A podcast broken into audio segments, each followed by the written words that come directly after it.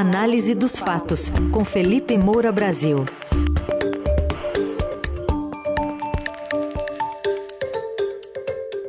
Hoje, de olho nessa reta final da campanha presidencial, de um lado, Lula dizendo que, se for eleito, não vai concorrer a uma reeleição, e de outro, Jair Bolsonaro dizendo que, se for reeleito, vai negociar o fim do orçamento secreto, aquele que ele diz que não criou, mas criou. Oi, Felipe, bom dia. Salve, salve, Raizen, Carol, equipe da Eldorado FM, melhores ouvintes. Sempre um prazer falar com vocês. Quarta-feira, 26 de outubro, falta pouco para esse segundo turno, hein? Talvez chegue o Natal antes, né? Carnaval também vai chegar, mas. É bem possível.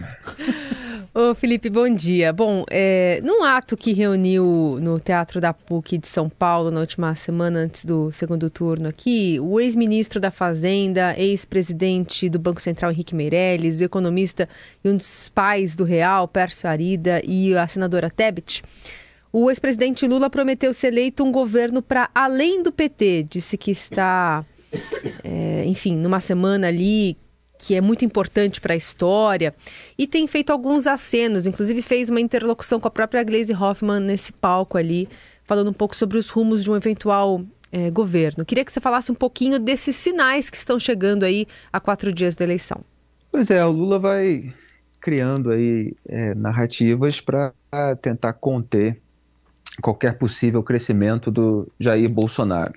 É claro que desde o começo da campanha ele usa essa tese de uma frente ampla democrática. Eu já contestei as credenciais democráticas do Lula aqui na coluna várias vezes. Houve esse histórico de fatos que a gente não pode esquecer, do mensalão, do petrolão, que são esquemas criminosos que corroeram e fraudaram a democracia com a compra do Congresso Nacional, compra de parlamentares com dinheiro sujo, para que se votasse nos projetos é, do governo. É, houve financiamento ilícito de campanha com o dinheiro desviado é, da Petrobras, com pagamento de propina de empreiteiras para agentes políticos, públicos, etc. É, então existe uma rejeição muito grande ao, ao Lula e, e principalmente ao PT é, por conta de tudo isso. É, o Lula então vem com essa frase de que nosso governo não será um governo do PT, é, mostrando justamente que outras pessoas com outras ideias vão participar e que ele é aquele líder é, conciliador. É, o que, que ele teme, e principalmente nessa reta final, até porque aconteceu isso é, no primeiro turno, é que esse antipetismo é, cresça. Então ele busca aí criar uma barreira de, de contenção. É, ele é, quer amaciar a, a imagem do partido para aqueles eleitores que têm ressalvas em votar é, no PT em razão é, de todo esse desgaste que o partido teve é, com todos esses escândalos. Então, assim, frear o antipetismo é fundamental para o Lula nesse momento e ele precisa de mensagens que façam com que é, o eleitorado nem nem nem Lula nem Bolsonaro, o eleitorado da Simone Tebet, do Ciro Gomes, dos votos brancos nulos, aqueles, até aqueles que se abstiveram no primeiro turno, é, tenham aí motivos é, para votar no Lula. É, você vai tentando é, jogar iscas para o eleitorado de centro para que ele vá se, vá se, vá se, vá, se achegando, né, como se diz no interior do Brasil, é, sem maiores ressalvas.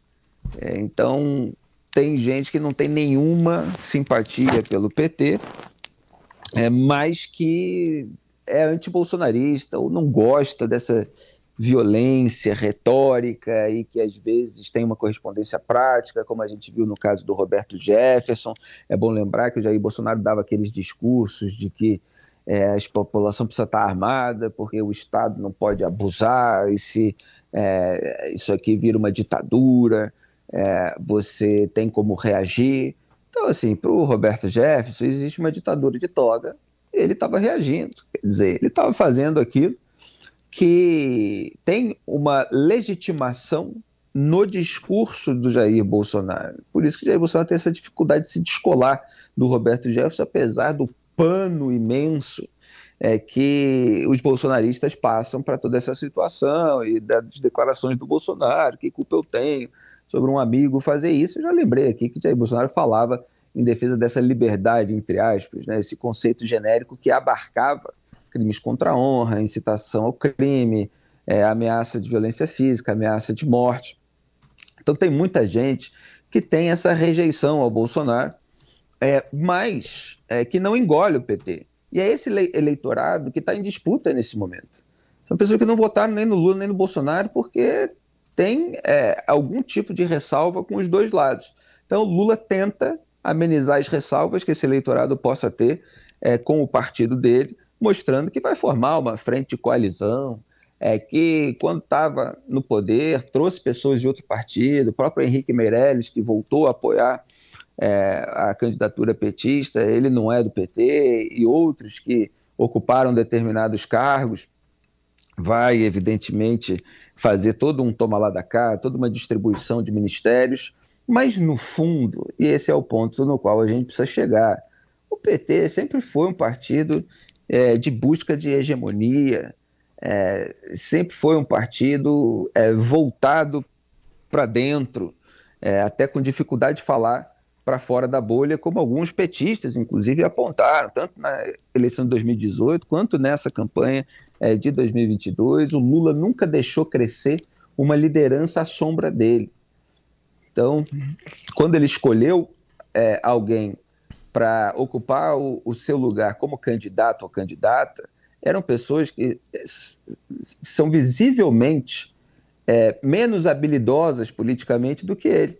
É, Dilma Rousseff, sobre quem ele poderia ter é, um, um, certo controle e que não, é, que não afetaria a sua liderança. É a Fernanda Haddad, que perdeu para o João Dória, é, que perdeu para o Jair Bolsonaro e que agora pode perder para o Tarcísio, embora tenha conseguido uma recuperação, pelo menos de acordo com os trackings, de acordo com os institutos de pesquisa é, nesses últimos dias, o que fez a campanha do Tarcísio sair do salto alto e falar: opa, se a gente não se preocupar aqui, é, a gente pode perder, então vamos voltar, porque achava que estava ganho.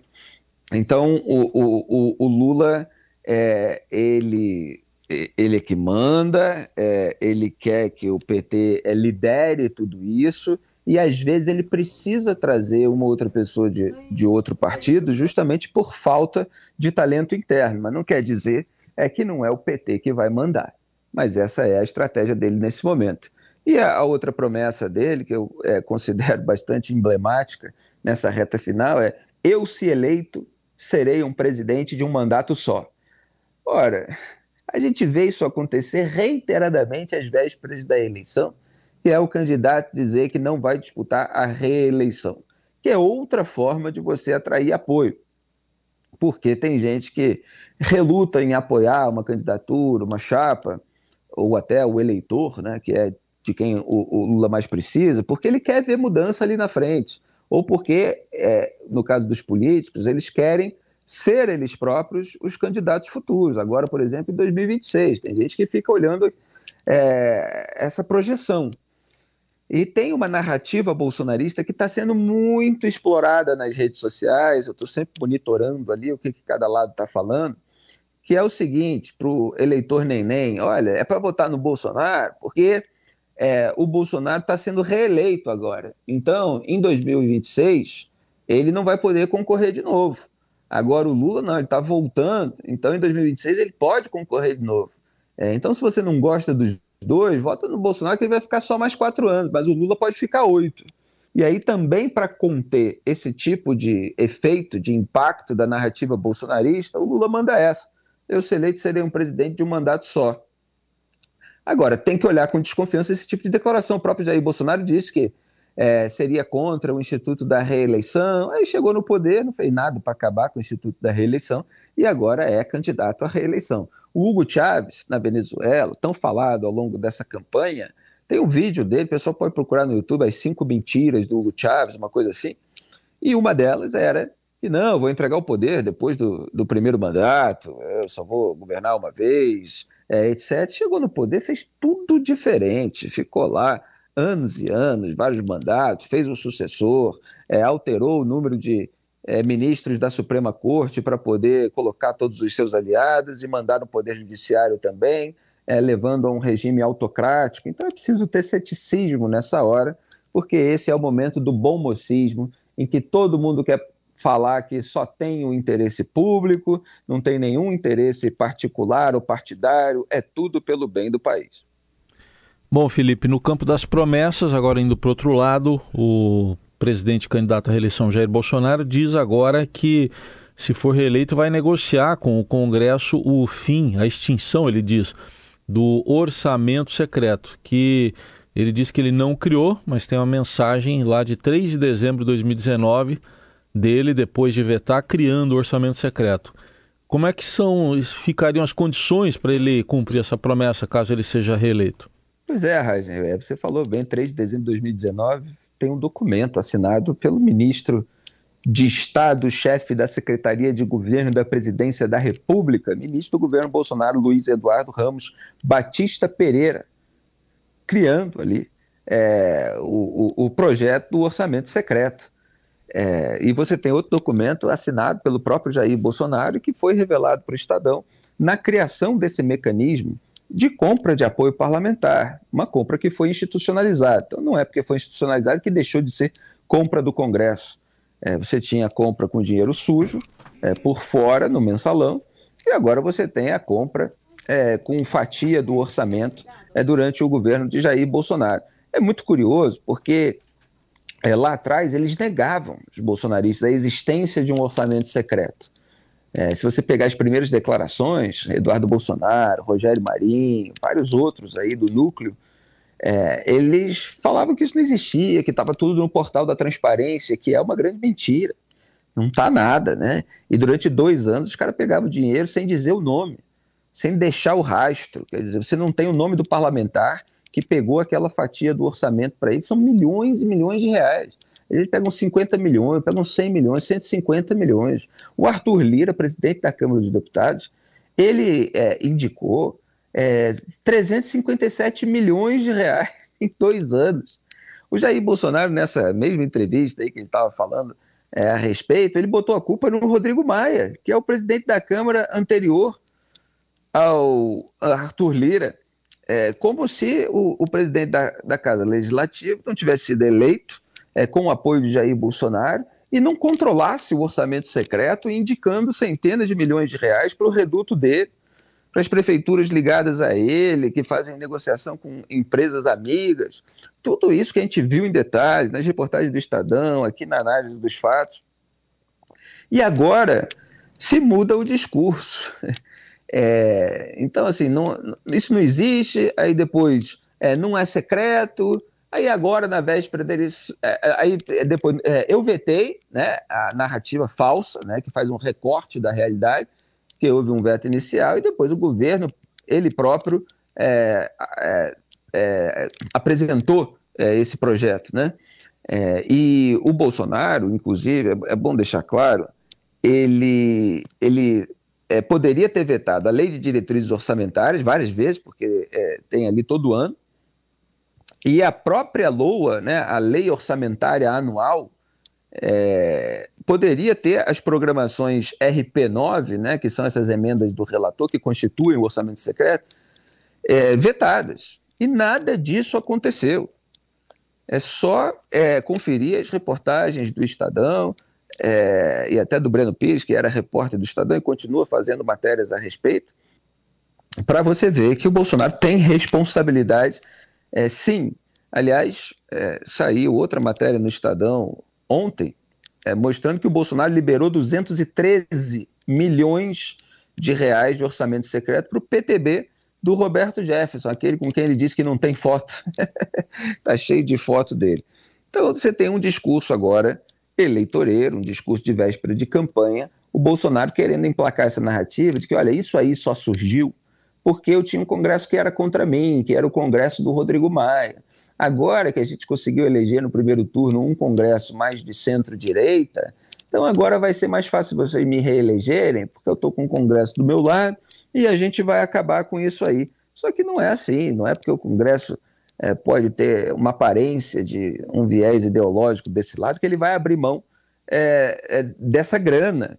E aí hoje o Estadão, com tantas reportagens e entrevistas especiais, tem uma lá com o líder do União Brasil na Câmara dos Deputados, o deputado reeleito Elmar Nascimento.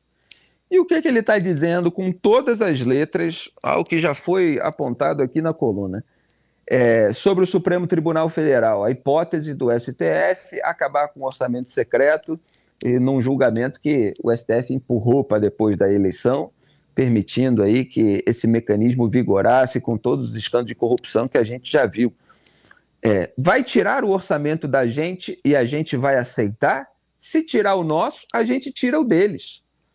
Isso é, é a declaração do Elmar Nascimento, na maior cara de pau. Ele falou assim: e quem faz o orçamento do STF antes de dizer essa frase? Então vou repetir a declaração completa. E quem faz o orçamento do STF? Aí ele vai tirar o orçamento da gente, a gente vai aceitar. Se tirar o nosso, a gente tira o deles. Então, assim, é, é, isso é, no Brasil, o que eu chamo de sistema. Sistema é o conjunto de lideranças apodrecidas que faz escambos entre si ou, eventualmente, se ameaça em razão do interesse próprio, em detrimento do interesse público e da sociedade.